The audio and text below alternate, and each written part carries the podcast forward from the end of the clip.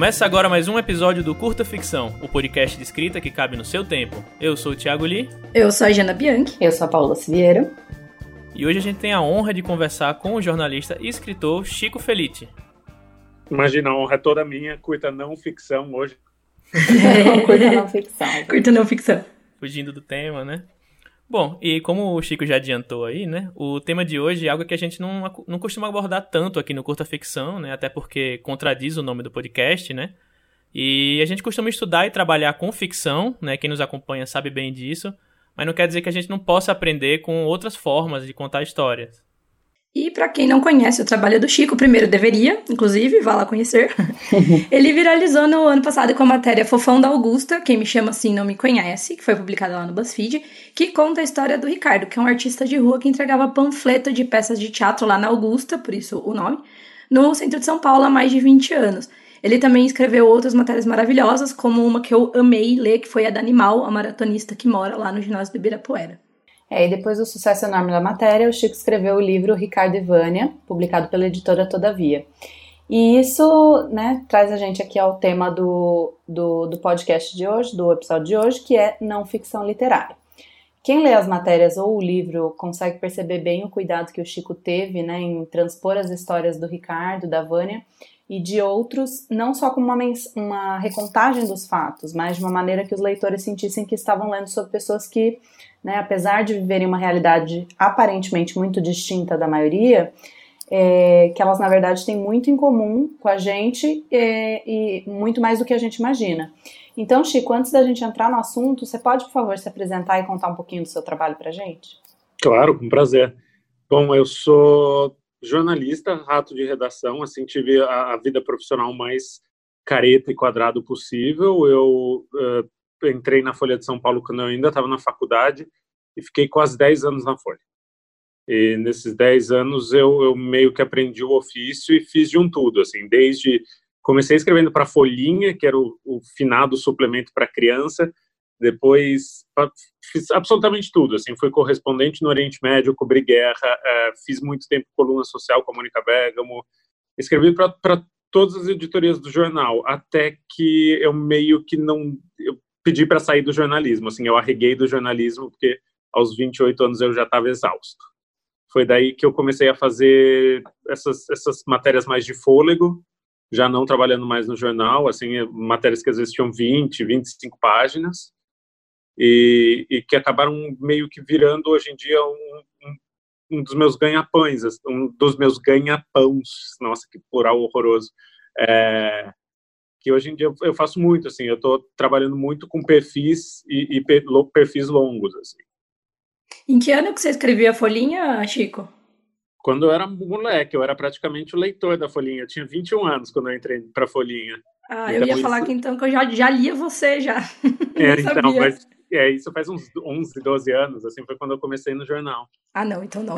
já não já tá não tão jovem assim, né, gente? É, daí não. Bom, então, já entrando aqui no, no assunto, na primeira pergunta, né? Eu tô até com, com o Ricardo Ivani aqui na minha frente, que, assim, eu devorei em um dia. Né? Foi um livro bem agradável de ler. Né, agradável assim no sentido de que dá uma tem toda toda a questão da, né, da, da história que de certa forma ela é complexa e trágica mas o Chico traz uma uma visão bem às vezes esperançosa assim de mostrar como como os personagens as pessoas né são são seres humanos que nem a gente né uhum. e eu me lembro que foi uma enorme surpresa quando eu conheci lá um, alguns anos algum bastante muitos anos atrás o trabalho da jornalista a Svetlana Alex, Alexievich enfim uhum é, que ela escreveu, né? A Guerra Não Tem Rosto de Mulher, Vozes de Chernobyl, né? Inclusive ela ganhou um prêmio Nobel. Sim. E muitos anos depois isso me fez perceber que, assim, era um texto, apesar de ser um texto de não ficção, né? Um texto até com viés jornalístico, né? Ele, ele era tratado, assim, aqui falando bem, de maneira bem rasa, né? Como se fosse um texto de ficção, né? Com elementos narrativos que a gente vê em bons livros de ficção que, que no, no, no nos trazem para dentro da história Uhum. E aí a gente tem vários exemplos de autores e autoras, né, como por exemplo a Noemi Jaffe aqui no Brasil, ou para citar Sim. mais um estrangeiro, né, o Truman Capote, por exemplo. Uhum. E, aí, e aí vai a, vai a minha pergunta, né? É, a gente queria pedir para você contextualizar um pouco, né? O que é para você escrever não ficção, né? E jornalismo de maneira um pouco mais literária, Você acha que existe essa, essa diferenciação ou se tudo se resume a contar uma boa história? Eu acho que nasceu, na verdade, para mim, é, pelo menos para mim, a escrita nasceu pela minha falta, minha, minha incapacidade de ter essa diferenciação. Assim, eu sou bem torpe e nunca percebi que existia uma, uma barreira. Assim, para mim não existe muita diferença. Talvez seja até, inclusive, interessante para vocês. Uma coisa que eu, que eu deixei passar, eu esqueci de falar. Eu estou fazendo mestrado em escrita de ficção não de não ficção. Ah, legal. Então, é, e para mim é dá tudo igual, assim. Eu sempre lidei igual. Eu sempre li ficção e não ficção. E, inclusive lia mais ficção. Acho que ainda até hoje leio mais ficção.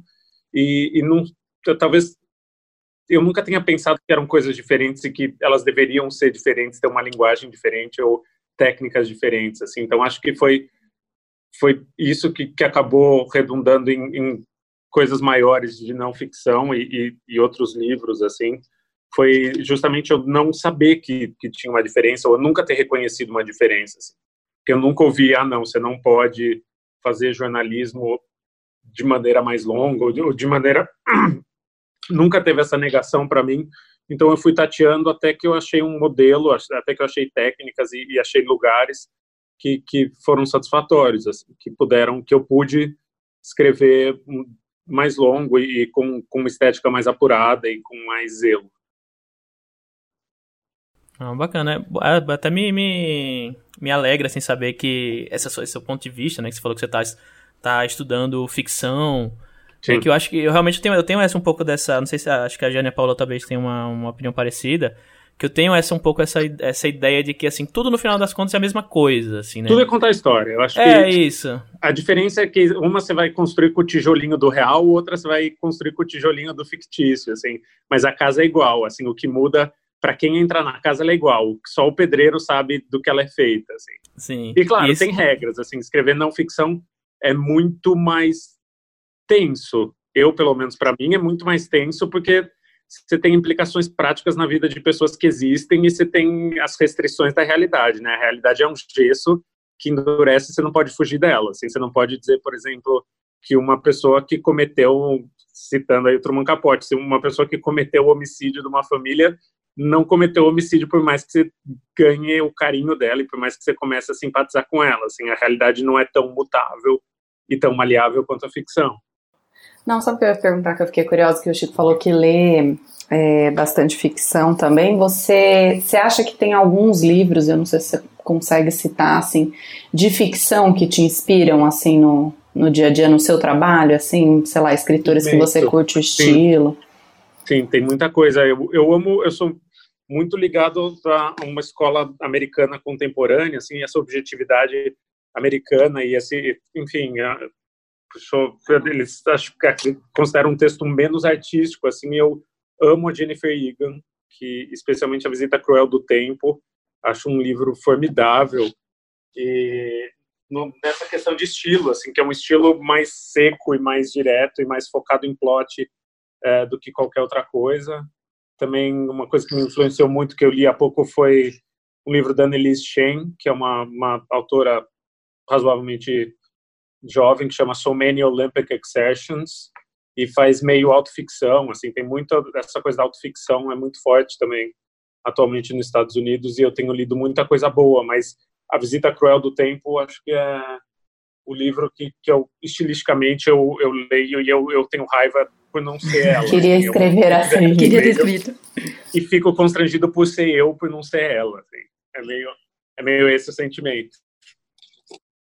Eu tenho uma, um comentário que enquanto você começou a fazer eu pensei aqui, que eu acho que é uma coisa legal a gente tá falando da forma muito, né? Uhum. Então, sim, a forma acaba sendo muito parecida, mas uma coisa que eu acho interessante é que para você produzir o tipo de coisa que você produz, uma coisa que eu acho que é um diferencial e que eu acho que é uma coisa muito importante até para escritores de, de ficção, independente do gênero, é o olhar de você enxergar uma história onde parece que a princípio não existe uma história, entendeu? Sim. Então eu acho que isso é, é, muito legal. E assim, eu tive, comecei a perceber muito isso muitos anos quando eu conheci o Humans of New York, aquele projeto que começou no Facebook, né? Uhum. E que eles virou entrevistavam livro, as pessoas, virou, tudo, virou né? livro, é. E até aqui, aqui no Brasil eu gosto muito do pessoal da SP Invisível, não sei se você conhece. O Vini, aham. Sim, sim, é muito legal. Eles fazem, eu até apoio eles no Catarse, eles mandam as newsletters, então sempre tem os posts e tal. Então eu acho que isso é uma coisa legal também, né? Porque às vezes a gente anda olhando muito. A gente fala muito aqui no podcast de como as pessoas, é, quando começam em, em, especial, elas tendem a escrever histórias de grandes coisas acontecendo. Então a história do. Principalmente a gente que trabalha muito com fantasia ficção científica, né? Ah, é o mundo acabando e o vamos salvar o mundo e não sei o quê.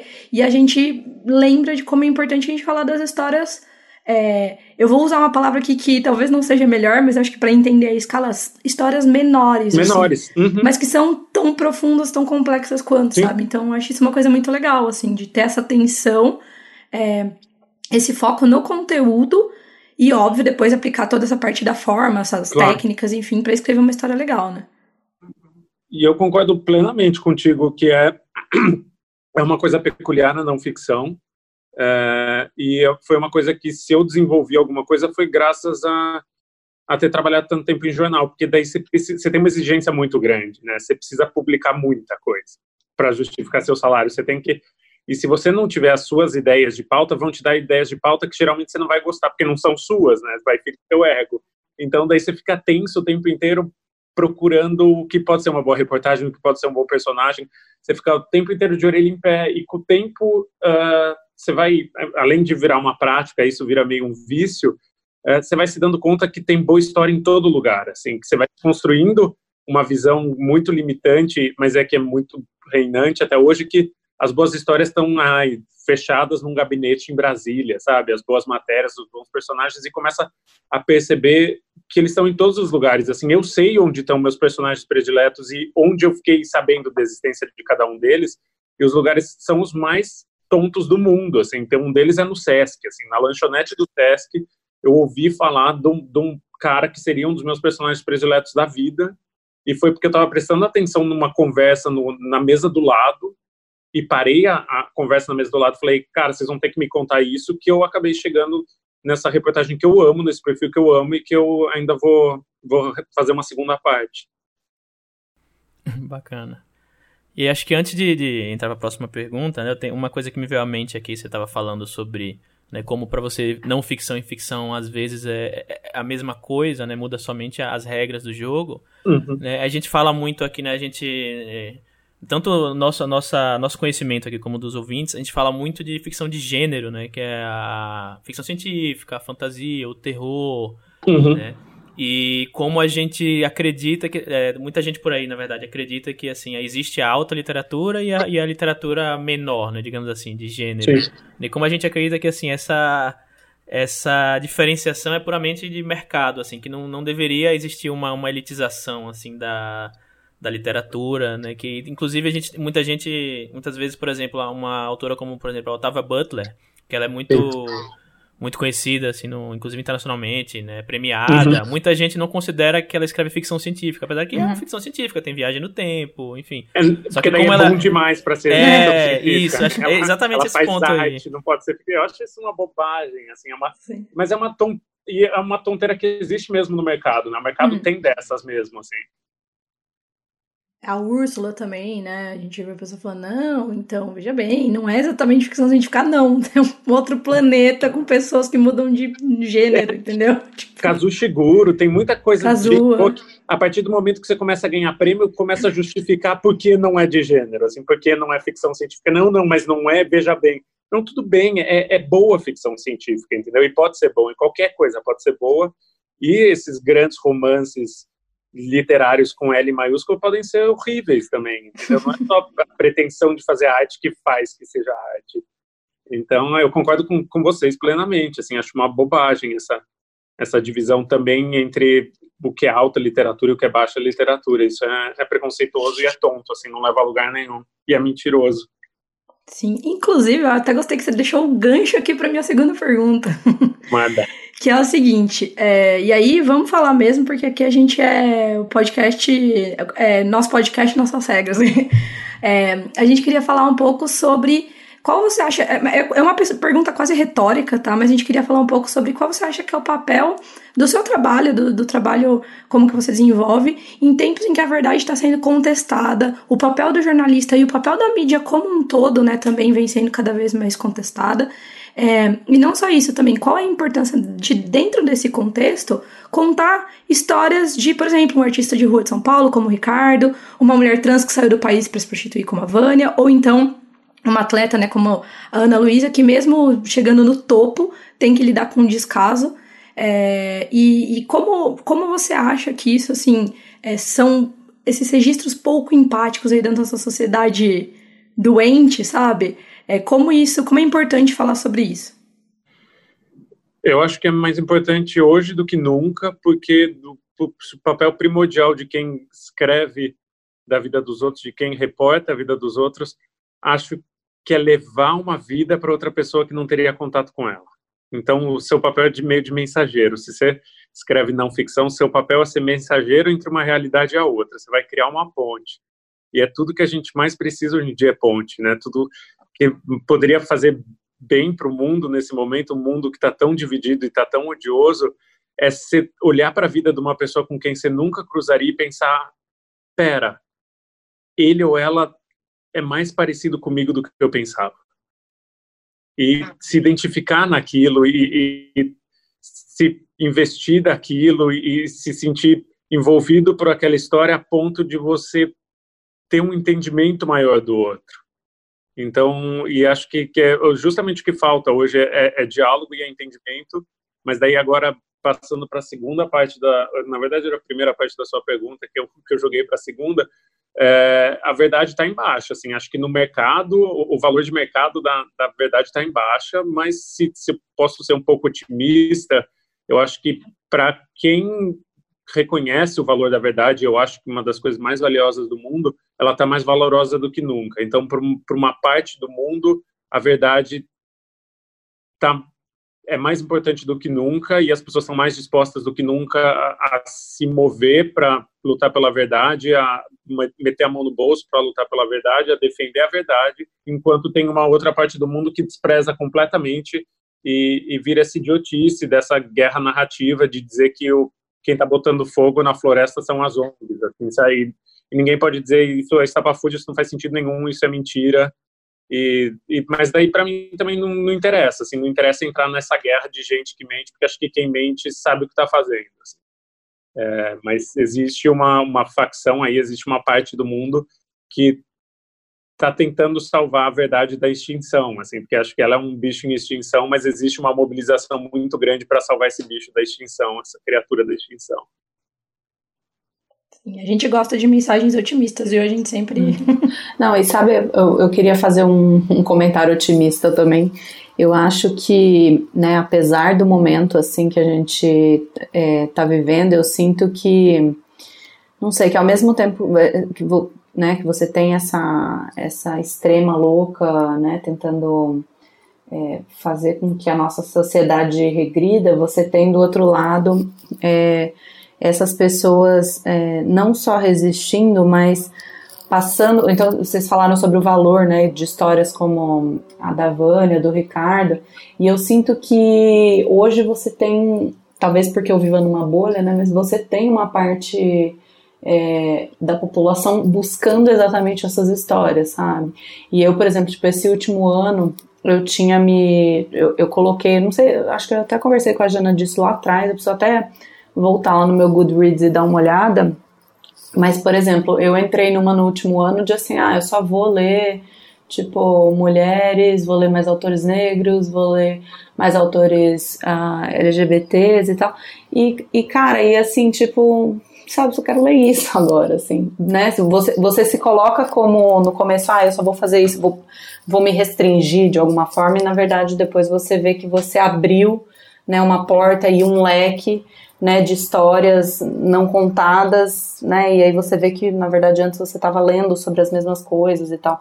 Então, eu acho que hoje o, o, o bom e a parte otimista é que existe, existe uma demanda, a demanda está se tornando tão crescente que isso meio que está forçando quem não queria né, necessariamente contar essas histórias, ou editoras, ou outras coisas do, né, nesse sentido, elas estão indo na, na, na, onda porque existe uma demanda enorme agora, entendeu? Então estão tendo que correr atrás, né? Não, exatamente. Correr atrás. Pegar os livros mais vendidos da Flip, você tem a Jarid, você uhum. tem questão étnica, você tem um monte de coisa que era impensável até uhum. alguns anos atrás. Isso nos cinco mais vendidos, né? Não tinha nenhum é. autor branco. Acho que tem vários Exatamente. autores indígenas. Né? Uhum. Então, um dos jeitos de, de convencer que a pluralidade é importante, que a diversidade é importante, passa pela grana, ainda mais no mercado, porque é mercado literário, né? Então é o que vende. A partir do momento que são os mais vendidos, você vai, mesmo que seja, ainda tenha focos de conservadorismo muito grandes e que tenha uma lógica conservadora e, e machista e misógina muito grande, é, eu, eu, acho que são pequenas vitórias, assim, e, e, o avanço é feito de pequenas vitórias. Sim, eu me lembro também do da Bienal, acho que do ano passado aqui em São Paulo, né, a gente tem muita, muito, é, conhece muita gente aqui do meio do, da literatura young adult, né, de, de uhum. jovens adultos, Inclusive teve até um dia desse a gente participou de uma, de um, da Flip Pop, que é um evento de literatura pop aqui, que tem assim, os maiores autores de literatura juvenil do, do país estão lá, né? Inclusive a gente conheceu o Pedro Bandeira, por exemplo, é um pessoal bem bacana. E aí a gente foi, uma, uma amiga nossa, que ela é agente literária, ela foi, foi falou pra gente que, cara, o os livros mais vendidos assim da, da, da, durante a Bienal São Paulo foram todos livros é, young adult é, voltados para o público LGBT a grande maioria uhum. assim sabe que incrível e é. impensável isso sei lá alguns anos atrás sabe é não tem, tem um aspecto muito positivo na, nessa oscilação tão grande de venda porque ela permite trazer a diversidade, né? E são pessoas que começam a vender independentemente. Então, sei lá, você tem o caso de, de autores maravilhosos, você pensa na Aline Bay, assim, que tem esse o romance dela, O Peso do Pássaro Morto, que é maravilhoso, e ela lançou de maneira independente, porque parece que nenhuma editora grande queria, e o livro foi um sucesso de crítica e de venda, porque era um bom livro, e porque ela lutou pelo livro, e ela foi fazer marketing do livro, e ela, não sei, acho que, que é um mundo que está mais poroso. Assim, ainda existe, claro, ainda existem os caminhos consolidados que são difíceis de chegar e muitas vezes são excludentes, mas existem umas pequenas passagens, né, para narrativas diferentes e pessoas diferentes conseguirem contar suas histórias e tomara que cada vez fique mais poroso, cada vez fique mais diverso e mais fácil para todo mundo. É uma inércia, né? Acaba a gente acaba criando um movimento que vai se alimentando, assim. Eu acho que a gente que tá no mercado há uns anos já, a gente vê essa mudança meio rápida, assim. Foram, sei lá, os últimos talvez dois anos foi tipo uma onda, né, de, uhum. de mudança nesse sentido, assim. A própria Flip, a gente estava conversando, né, a gente sentiu uma diferença, assim, no, no, no, na programação oficial, mas também nas programações paralelas, né? Então, um monte de gente fazendo slam na rua tal. Sim. Muito legal. Acho que está mudando, assim, eu, eu, não sei, eu tendo a ser um otimista meio pontuais, mas eu fiquei muito feliz também. Eu estou ficando muito feliz com as coisas que eu estou vendo em eventos de literatura e muda, tá mudando um pouco. Assim, hoje eu entrei na página da Bienal do livro do Rio e fui ver só as fotos dos participantes, assim, só rolar pelas e, e você via de tudo, assim, você via de todas as idades, você via de, de todos os gêneros, você via de todas as cores, você via e aquilo me deu um, um alentozinho, assim, me deu uma alegriazinha. É. Bom, e aí já puxando o gancho aí nessa essa mensagem otimista, né? É, chega no meio do programa aqui, a gente costuma fazer uma indicação de livro, né? E não, não podia deixar de ser diferente, né? A indicação do livro de, de hoje é Ricardo e Vânia, né? Do, do Chico Feliz. Uhum. E... Sem e... nenhuma, né? Na, nada, uhum. nenhuma não é né? foi, foi, foi acidental, era só o livro que tava aqui no, é, na prateleira então, que eu não, puxei. Não, pior que não mesmo, gente. Eu nem sabia uhum. que tem indicação. Uhum.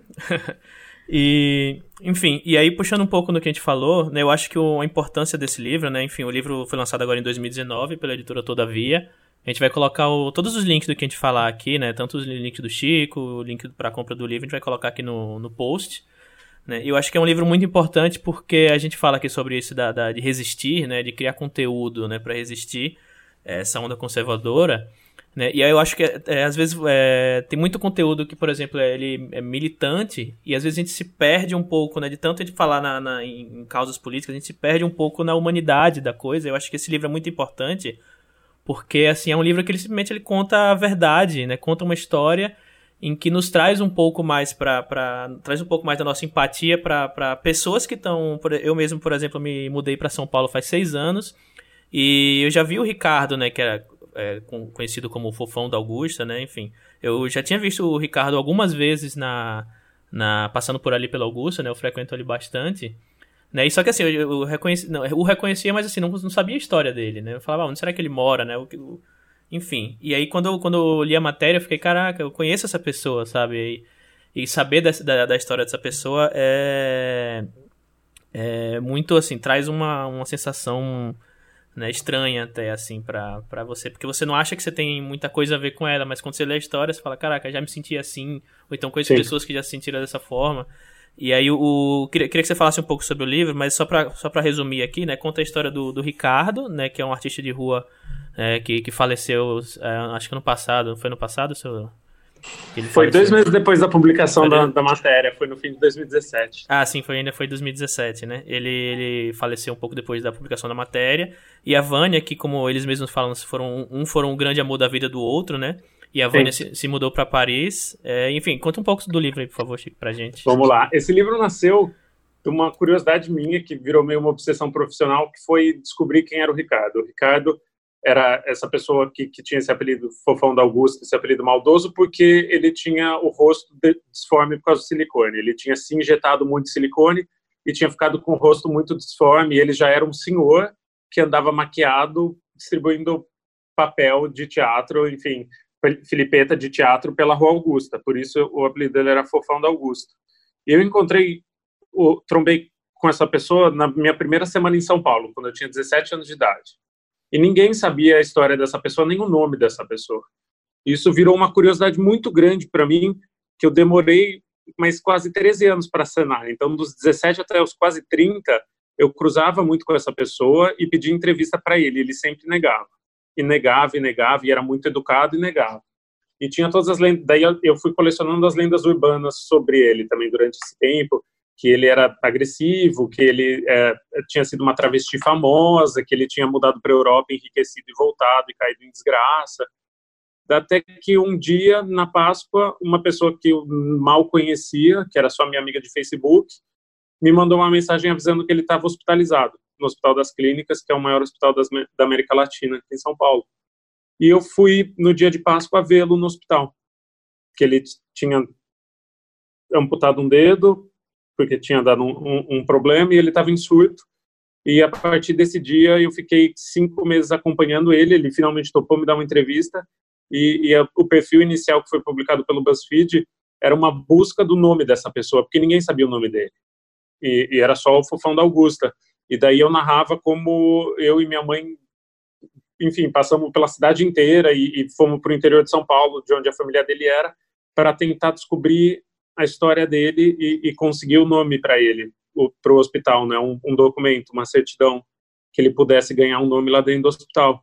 Daí a matéria foi publicada em outubro de 2017, ela fez algum barulho e, e depois disso apareceu uma figura que eu não tinha conseguido encontrar na centena de entrevistas que eu fiz para a reportagem, que era a Vânia. Acontece que a Vânia namorou o Ricardo por oito anos quando ela chamava Wagner. Ela nasceu identificada como homem, ela é uma mulher trans. Os dois, um injetou silicone no rosto do outro e ela, ela desapareceu em 1989. Ninguém sabia onde ela estava. Aí na matéria eu até dizia que ninguém sabia onde ela estava. Depois que a matéria saiu, a Vânia me liga e diz eu moro em Paris e eu tive já oito nomes na minha vida. Você não quer vir aqui me entrevistar? E daí eu fui e descobri que Vânia fugiu do Brasil em 1989, se prostituiu na França, dançou e revolucionou o mercado da, de sexo da França porque ela criava novas identidades de tanto em tanto tempo, assim, de um ano em um ano, dois anos em dois anos ela criava um novo, ela era meio Fernando Pessoa da prostituição parisiense, assim, ela criava um, criava um novo pseudônimo, criava uma nova identidade. Com isso, ela ganhou muito dinheiro, até ser presa por tráfico internacional de pessoas. Enfim, a vida dela deu um monte de pirueta e reviravolta. E hoje em dia ela está com 55 anos ainda em Paris, morando em Paris, e querendo se aposentar, querendo deixar de se prostituir.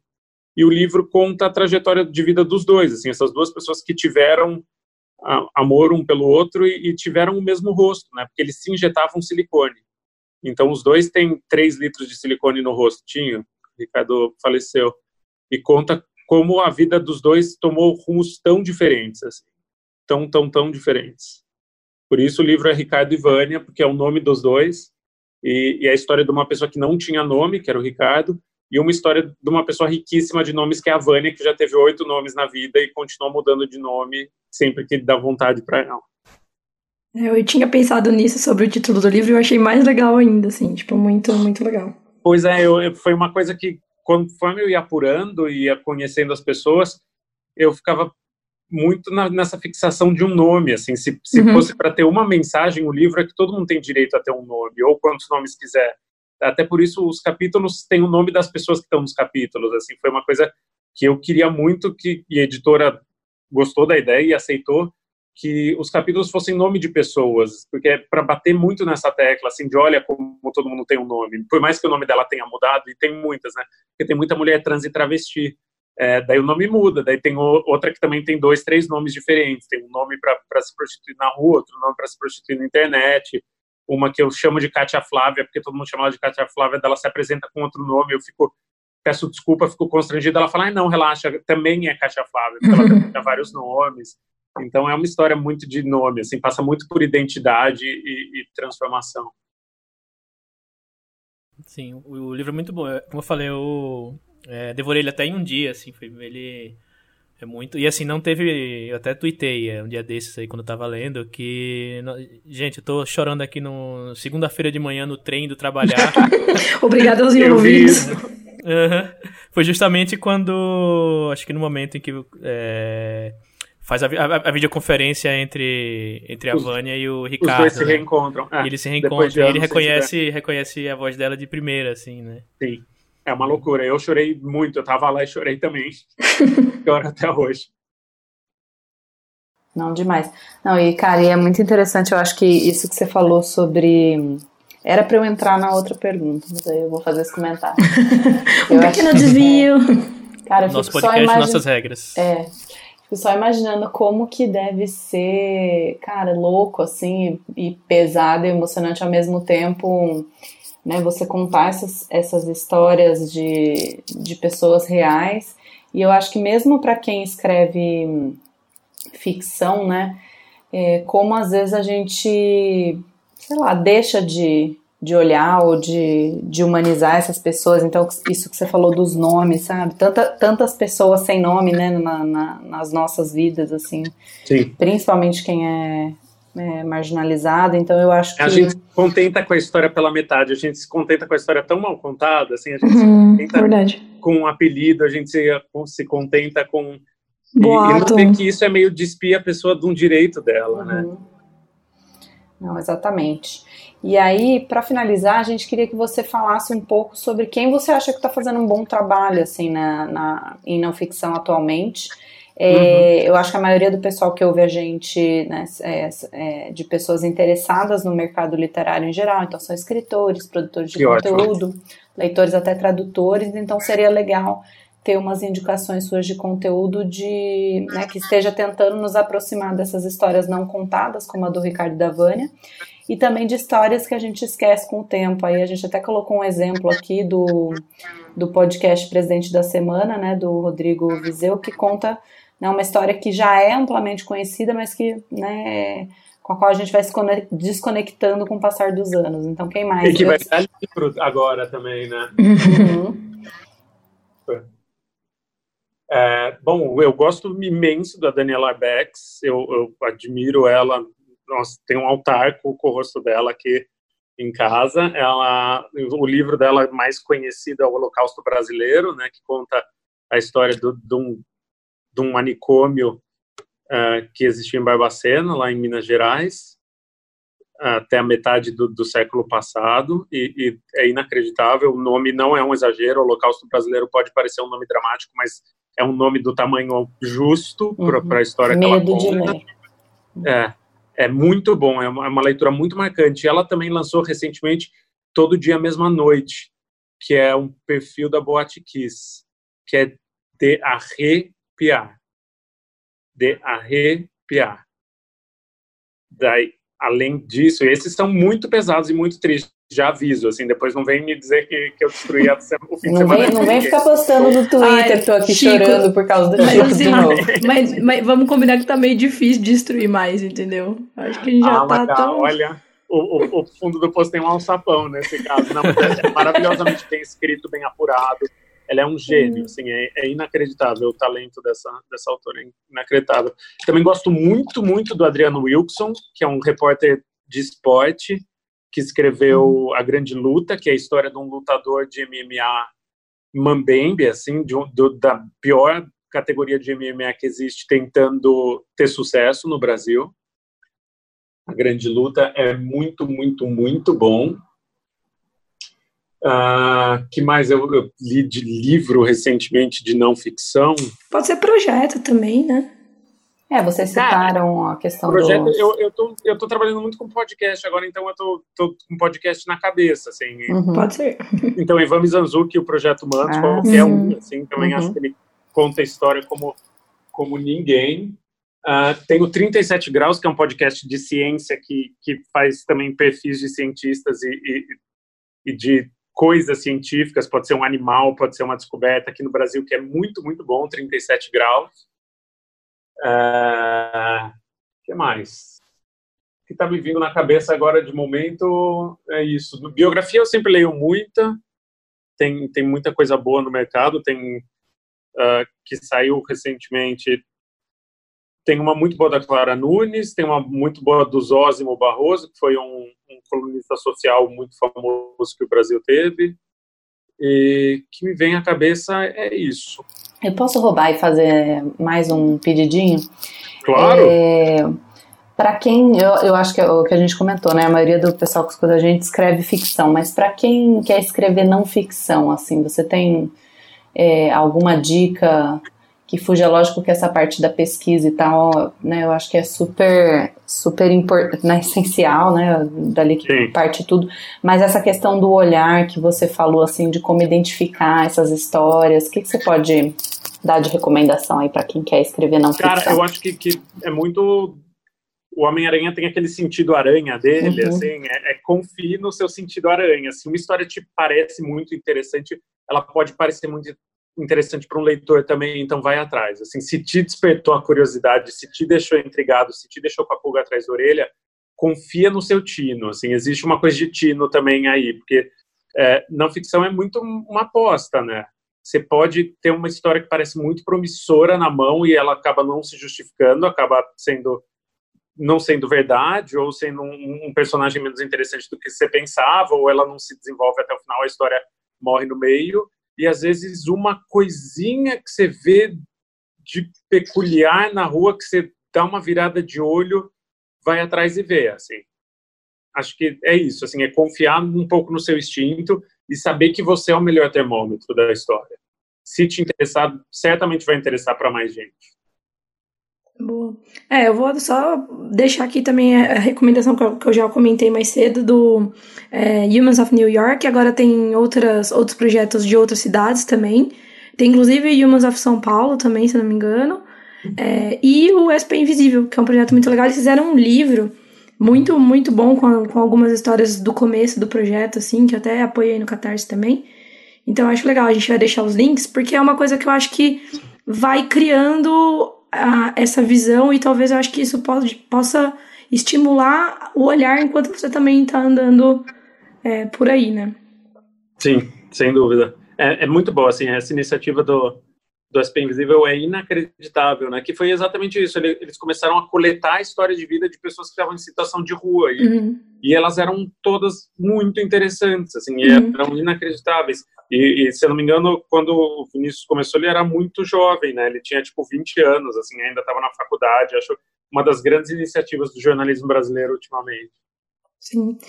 É, e eles, eles paravam para conversar, na verdade, com, com os moradores de rua e tal, e aí acabavam descobrindo essas histórias por trás, assim. Uma coisa que eu acho muito legal é que isso acabou, em alguns casos, né, em que as pessoas estavam... Eu lembro de uma história de uma senhorinha que tinha os netos, e ela deixava os netos em casa porque ela saía para trabalhar escondida, porque não tinha dinheiro para os netos, e aí o pessoal foi, ajudou.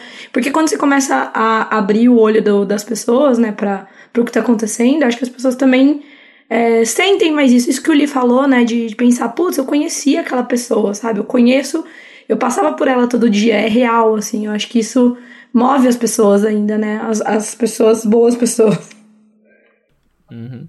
É, eu, eu acho que é uma coisa também legal é que o não é só tratar as pessoas né, como um assunto para uma, uma matéria, um uhum. livro, ah, claro. mas também, ah, também, como são pessoas, inclusive, em situação, né, situação de rua, por exemplo, é, devolver para elas, né, o próprio uhum. SP Invisível tem a arrecadação, se não me engano, de Natal, né? Sim, tem... várias, várias ao longo do ano, sempre Sim, tem é... alguma aberta.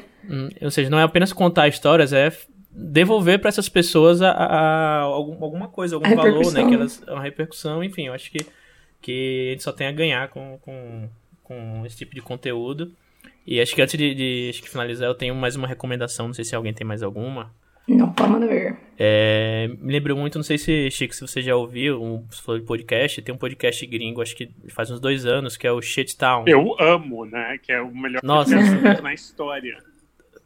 então, então, a gente, então a gente é muito. muito tá alinhado. Nossa, eu lembro que eu comentando com a, com a Giana, tipo, é, Jana, pelo amor de Deus, ouve esse negócio, porque. E é muito legal que você falou um pouco do, do Tino, do, do jornalista em Contra a História. É exatamente isso. Que ele foi atrás de uma história de possivelmente de um desaparecimento, uhum. né? E aí encontrou a história no, no cara que. que é, esqueci até o nome do. Que não era nada, que era, era um maluco, é. né? Ele chegou lá, era um maluco, e ele ainda assim ficou anos apurando essa história e numa cidade super esquisita, com um labirinto feito de, um labirinto. de grama, uhum. é tudo muito surreal e muito poético, né? Um cara que consertava relógio, tudo uhum. parece muito simbólico e é tudo bom demais para ser verdade, e é verdade, assim. Uhum. É tão real que, que, parece inverossímil. Eu, eu acho foi, é o melhor podcast que eu já ouvi na minha vida, assim, Chitão, sem dúvida. Sim. Eu concordo. E o primeiro episódio, inclusive, eu fiquei meio com o pé atrás, assim, falar, onde é que tá, pra onde tá indo essa história? O que, que tá acontecendo? Qual é a história, né? Primeiro, não fica claro é. qual é a história. Fica, é, é tudo uhum. tão esquisito que você não sabe o que, que tá acontecendo. Sim. E ele vai avisando, né? Ele fala, calma, gente. E aí, eu acho que no final do segundo episódio, né, que acontece aquela meio que a reviravolta aí, não sei se para os, os spoilerfóbicos aí, né? Que aí, assim, dali pra frente é ladeira abaixo, assim, que, enfim. Sim. É, vira, vira bem, né? Vira bem. O que você acha que é, tá acontecendo, vira bem. Uhum. E acho que é isso. Acho que é isso, né? Com isso a gente chegou ao fim do episódio. Se deixar, a gente ia falar mais umas 30 horas aqui com o Chico. Não, Alugar o Chico, que até amanhã. Também ia ficar. É. que gostoso. A gente é, queria que você aí, ouvinte, comentasse nas caixinhas do comentário ou nas redes sociais, né, do Curta, se você costuma ler não ficção e textos jornalísticos e quais livros que você gosta, que você quer indicar. E também não custa repetir que se você gosta do curta ficção, tem três jeitos de apoiar a gente. É, o primeiro é recomendando podcast, o segundo é deixando uma avaliação nos seus agregadores de podcast, a gente está em todos, inclusive no iTunes e no Spotify. E a terceira forma, e mais direta, é apoiando o nosso financiamento coletivo via Catarse Assinaturas, no, no link que a gente vai deixar aqui, né, catarse.me barra curta ficção, ou no PicPay. E a gente vai deixar todos os links. Você pode apoiar a gente em troca de várias recompensas legais, pagando a partir de R$ reais por mês. Assim, você a gente, ajuda a gente a alcançar a nossa quarta meta, que já está quase nos 80%. Uhul! Então, nosso muito obrigado aos apoiadores, né, que né, quem acompanha a gente sabe aí que nos últimos meses a gente conquistou bastante coisa, né, com, com os apoios. E um agradecimento especial e nominal para os apoiadores do nível novela em diante, né, então me acompanha aí, vou prender a respiração.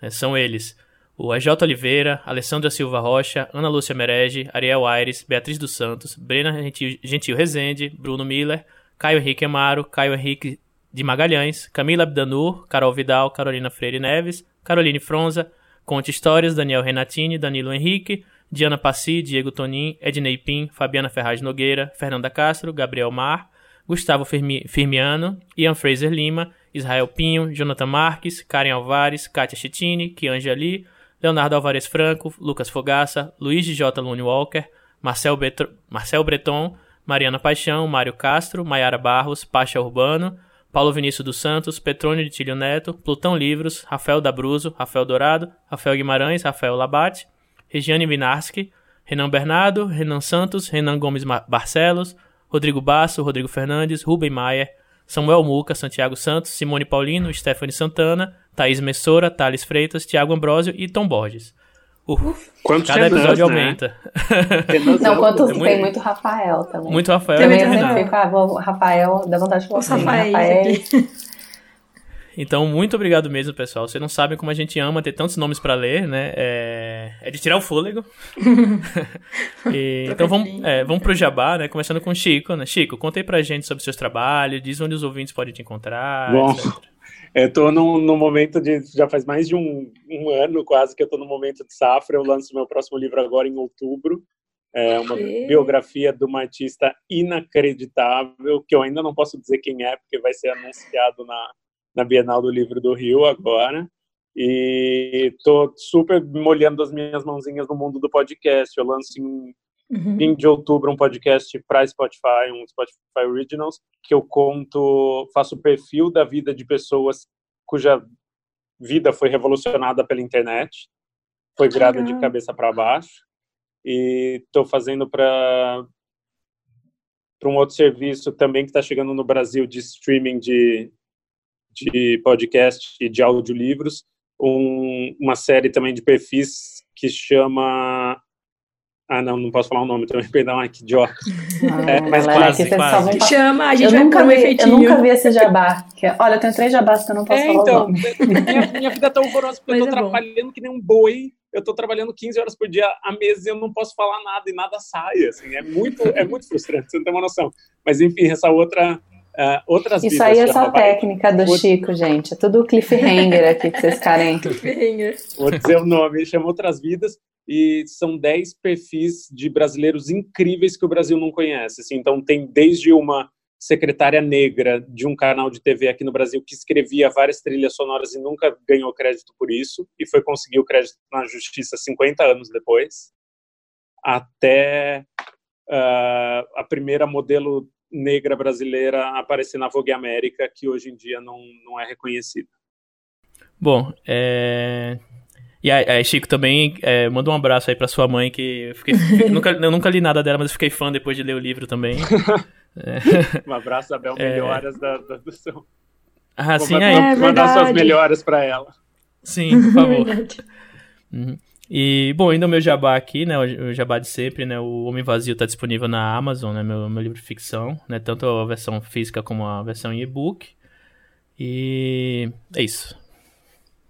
Bom, meu jabá também é de sempre, sem, sem novidades. Tô que nem o Chico trabalhando muito, mas ainda não tem coisa para contar, não. Horrível, é a pior vida. ah, é triste. Mas é, aí vocês podem achar todos os meus projetos, os meus livros lá no é, janabianchi.com.br.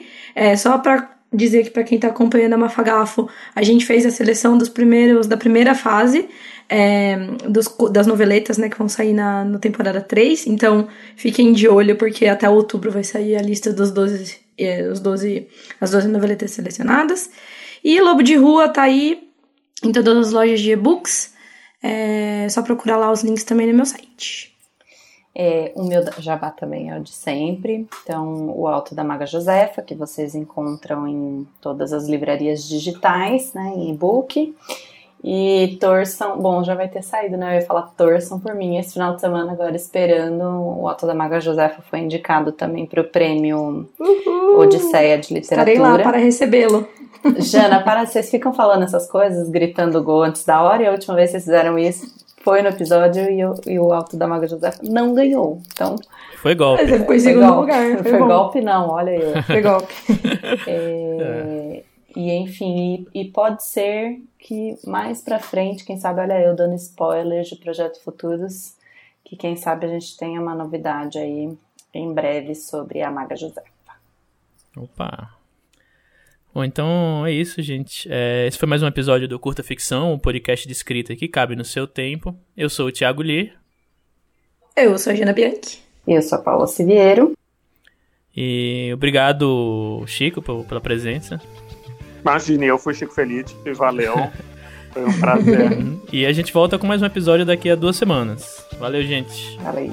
Tchau, tchau. Valeu. Tchau.